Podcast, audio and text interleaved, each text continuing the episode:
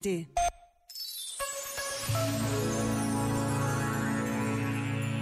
Sobre a formação da atenção, um conselho do filósofo Nietzsche.